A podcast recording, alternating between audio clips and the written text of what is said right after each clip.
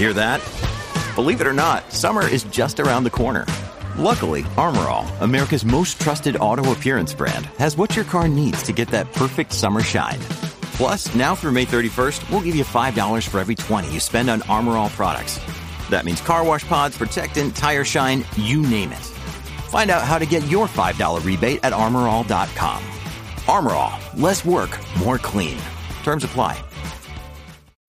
When you need mealtime inspiration, it's worth shopping Kroger, where you'll find over 30,000 mouth-watering choices that excite your inner foodie. And no matter what tasty choice you make, you'll enjoy our everyday low prices, plus extra ways to save, like digital coupons worth over $600 each week. You can also save up to $1 off per gallon at the pump with fuel points. More savings and more inspiring flavors make shopping Kroger worth it every time. Kroger, fresh for everyone. Fuel restrictions apply.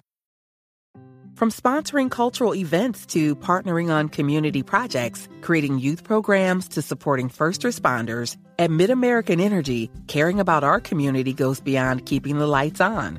It's about being obsessively relentlessly at your service. Learn more at midamericanenergy.com slash social.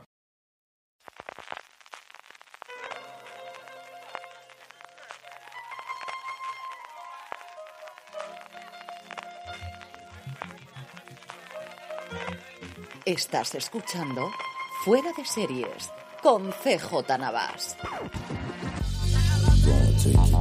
Bienvenidos a streaming del programa diario de Fuera de Series en el que un servidor CJ Navas te trae las principales noticias, trailers, estrenos y muchas cosas más del mundo de las series de televisión.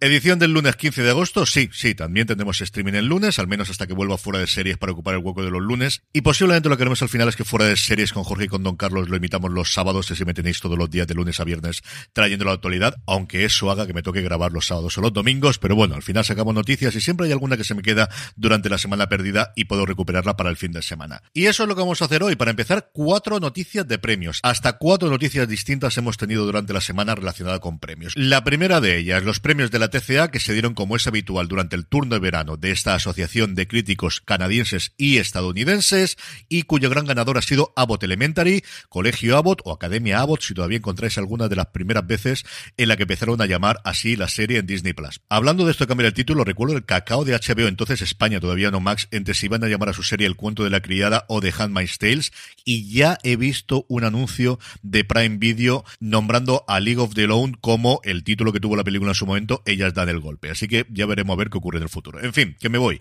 Volvemos con los premios de la TCA. Cuatro premios para Bot Elementary, mejor interpretación en comedia. La TCA no hace distinción entre hombres y mujeres en cuanto a interpretación, así mejor actuación en comedia, lo que se lo lleva Quinta Bruson.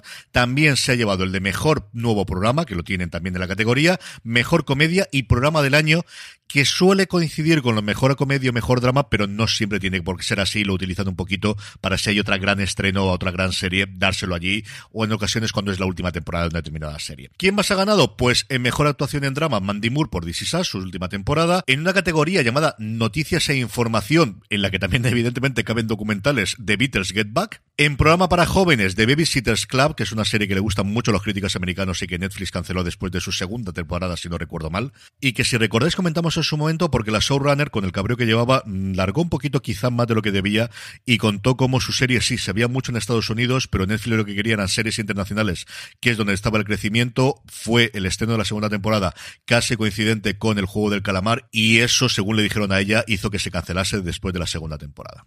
En película ministerio especial Dopsic, en drama Succession, y luego en los dos premios honoríficos que dan, el primero de ellos que se da a la persona es el Career Achievement, algo así como la trayectoria o a la carrera de una determinada persona, un empate a execuo a Ted Danson y Steve Martin, una cosa muy rara porque un premio honorífico que se da a dos personas, en fin, no sé exactamente qué ha ocurrido aquí, y luego el premio Heritage, que es algo así como la herencia, que no tiene una cosa clara porque no se sabe si se da a cadenas, a personas, a series, el caso es que se lo han dado a Love Lucy, de lo cual siempre, siempre, siempre voy a estar de acuerdo. De aquí pasamos a nominaciones y es que es el 50 aniversario de los premios Saturn, los premios que da la Academia de Ciencia Ficción, Fantasía y Horror, y en esto casi es más fácil decir quién no está nominado que quién está, porque tienes categorías de ciencia ficción, de fantasía y de thriller barra terror, pero además diferentes si es de streaming que si es de cadena en abierto o de cable tradicional. Así que tenemos hasta seis categorías, menos en serie animadas. En serie animadas solamente hay una, una cosa curiosísima. La de ciencia ficción más o menos está clara, la de horror y thriller pues mezclas un poquito de todo. Severance, eh, sí, sí, posiblemente sea más thriller que ciencia ficción. Sobre fantasía igual podríamos discutir un poquito más porque tenemos Russian Doll, pero es que tenemos también WandaVision y Loki. Se ve que se ha decidido que todas las series de Marvel van a fantasía y todas las series de Star Wars van a ciencia ficción, porque de hecho de Mandalorian está ahí nominada. Pero como os digo, una categoría de fantasía un tanto curiosa para mi definición personal de fantasía, que parece que no coincide con los criterios de la academia. Los premios se otorgarán el próximo 25 de octubre. La tercera cosa de premios es que por fin tenemos presentador para la gala de los Emmy, la edición número 74 del principal premio de la televisión, que se emitirá en NBC y va a ser un actor de su Saturday Night Live, Kenan Thompson, Kenan Thompson lleva muchísimo, yo creo que es el, más longevo de todos los actores de Saturday Night Live. Dicho eso, no creo ni de lejos que haya sido la primera. Woodhouse Nissan offers a variety of SUVs and crossovers to fit your lifestyle. Whether you're looking for an SUV with high towing capability or a crossover with all-wheel drive, you can expect a variety of safety features, plenty of seating, ample cargo space, and innovative design to tackle virtually any adventure. Explore the Nissan lineup of SUVs and crossovers featuring Rogue, Rogue Sport, Kicks, Murano, Pathfinder, and Armada. Visit one of our two Nissan locations or shop online at woodhouse.com. de NBC, pero es que el 12 de septiembre, que es cuando se hace la gala, está ahí al lado y había que decir ya algo, al menos a un mes vista de los premios. Y por último, los Globos de Oro, que quieren volver, que quieren volver a ganar dinero y emitirse en NBC, han reelegido a su presidenta, Helen Hoyne, que parece que en el último año ha hecho cierta limpieza y ha puesto la casa un poquito en orden, al menos lo que le estaba recriminando Hollywood que quería con la Asociación de Prensa Extranjera para poder volver a tener los Globos de Oro en la importancia que tienen. A primeros de semana, de hecho, saltó la noticia de que NBC estaba bastante interesada en emitir la gala de los Globos de Oro del año que viene, en 2023, pero la semana terminó con filtraciones diciendo que no está nada hecho yo a estas alturas, si tuviese que gustar, diría que sí. Creo que después de pasar un añito en el infierno, creo que después de cómo fue la gala de los Oscars, y creo que además este año se ha hecho de menos que no hubiese globos de oro tanto en televisión como en cine. A ver cómo funciona la cosa, igual si no piden tanta pasta, es posible que para el 2023 la cosa vuelva. En el apartado de otras noticias, AMC, el grupo AMC, pasó por la TCA y aprovechó esa presencia para decir que tenían una nueva serie con Tatiana Maslani, la que tantos éxitos le dio en su momento con Orphan Black, y que dentro de unos días podremos ver convertida en Hulka, será la protagonista y productora ejecutiva, como no, de la próxima serie llamada Invitation to a Bonfire, algo así como Invitación a una hoguera, basada en la novela de Adrien Zelt del mismo nombre.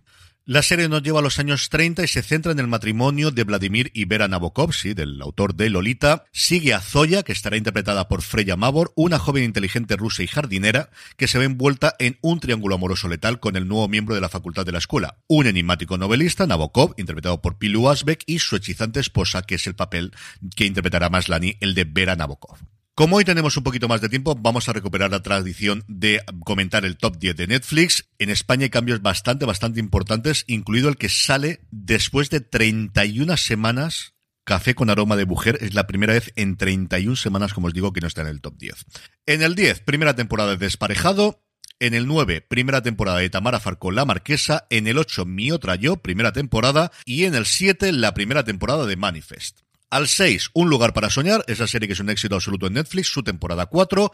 En el quinto lugar, la cuarta temporada de Stranger Things, 11 semanas, es actualmente la serie más longeva en el top 10 de Netflix. En el 4, Sigue respirando. Y en el 3, en el podio, la primera temporada de Sandman, que no ha logrado batir a los dos grandes éxitos de los últimos tiempos en la plataforma en España. Sandman ha sido primer puesto como en noventa y tantos países, pero no ha podido con la segunda temporada de Pasión de Gavilanes, que se queda en el puesto número 2, y sobre todo y fundamentalmente con la primera temporada de Alba, que sigue manteniéndose en el puesto número 1. Vaya fenómeno este paso de la serie de Antena 3 de A3 Media a Netflix.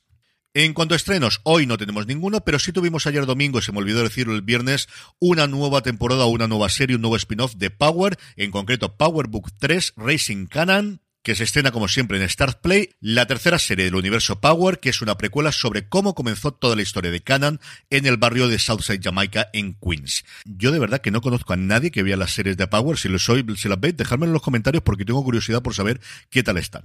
Y terminamos como siempre con la buena noticia del día y es que Netflix ha confirmado la renovación de Love, Death and Robots por una cuarta temporada.